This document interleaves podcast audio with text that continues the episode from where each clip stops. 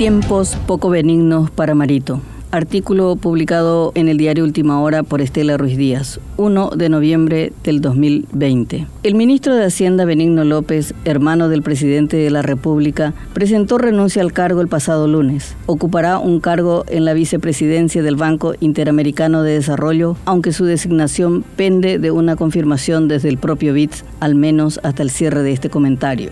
López muestra signos de agotamiento. Hace tiempo que está incómodo en el cargo por la recarga laboral que implica manejar la caja del país, las disputas políticas y gremiales e incluso enfrentamiento con ministros por el manejo del presupuesto. El último fue con Eduardo Peta. Solo quiere irse. Cuando se le preguntó sobre la demora de su designación, respondió, si no sale, igual yo salgo del ministerio. López era mucho más que un ministro de Hacienda. Era la mano derecha y el principal pararrayos de su hermano presidente, un muro de contención para frenar los innumerables pedidos, presiones, exigencias de los más variados sectores económicos, políticos, los sindicatos, los ministerios. Rol que cumplió a cabalidad no solo en su calidad de jefe de Hacienda, sino por la relación sanguínea. Estaba cuidando a su hermano. Ser ministro de Hacienda es una carga pesada pero lo es más cuando uno debe hacer la desgastante tarea política de negociar acuerdos con el Congreso, rol que corresponde naturalmente a un presidente de la República. Se sabe que Marito no es afecto a esta faena, porque le obliga a confrontar a su indisciplinada bancada y dialogar con los demás partidos. Él optó por dejar el trabajo pesado al hermano y alzar de vez en cuando el teléfono rojo de Horacio Cartes para aprobar algunas leyes, teniendo en cuenta que el empresario tabacalero mantiene a raya su bancada que no discute sus decisiones. En cuanto al resto, la relación es más difícil y compleja ante la balcanización partidaria, ya que debe dialogar con cada uno de los legisladores. Y esto también abre las compuertas a los interminables pedidos e intermediaciones peso político. La gestión política de Benigno era imperceptible pero influyente. Era la bisagra con el cartismo, especialmente en el primer turbulento año de Marito, cuando la cuerda entre ambos dirigentes era muy tensa no solamente porque trabajó en su gobierno como presidente del IPS, sino porque formaba parte de la mesa chica del equipo económico del cartismo.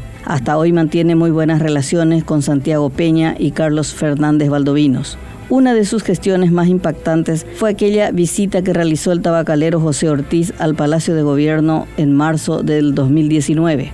La entrevista entre Marito y el hombre fuerte de Cartes había generado controversia y enojos en Añetete, ya que muchos consideraban inoportuna e incorrecta en ese momento político. Benigno se hizo cargo. Asumo mi cuota de responsabilidad en la reunión. Probablemente quedará en los anales como el ministro de Hacienda con más poder que sus antecesores. No solo influenció para los cargos que tienen relación directa con la cartera de Hacienda, como aduanas, SET, BCP, BNF, AFD, sino también IPS, CEPRELAB, algunas direcciones en Itaipú y Yacyretá, Gabinete Social y otras áreas. Últimamente también en salud, luego del escándalo de los insumos chinos es hombre de benigno, decían en voz baja los políticos que lo miraban con recelo y que no podían cuestionar su gestión ante Marito. No es lo mismo denunciar a un ministro que al hermano del presidente. Durante su gestión no estuvo exento de críticas y polémicas, pero la carga más pesada fue su gestión al frente del IPS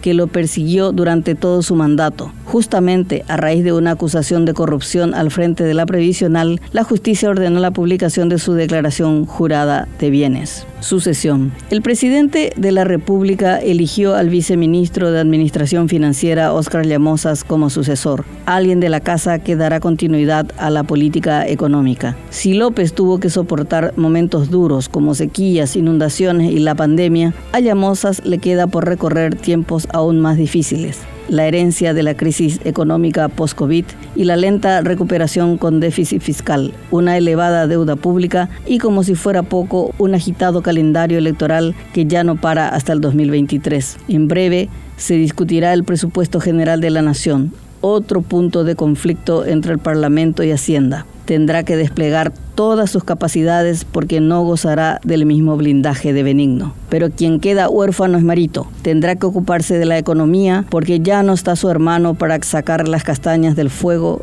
guiarlo y protegerlo de los ataques. Deberá poner más atención a los números, negociar apoyos, frenar las presiones, cerrar los grifos, confrontar con su partido. Ahora que ya no puede delegar, no tiene otra que asumir el liderazgo económico en tiempos de incertidumbre. Así como Llamosas, el examen de Marito en economía empieza también ahora.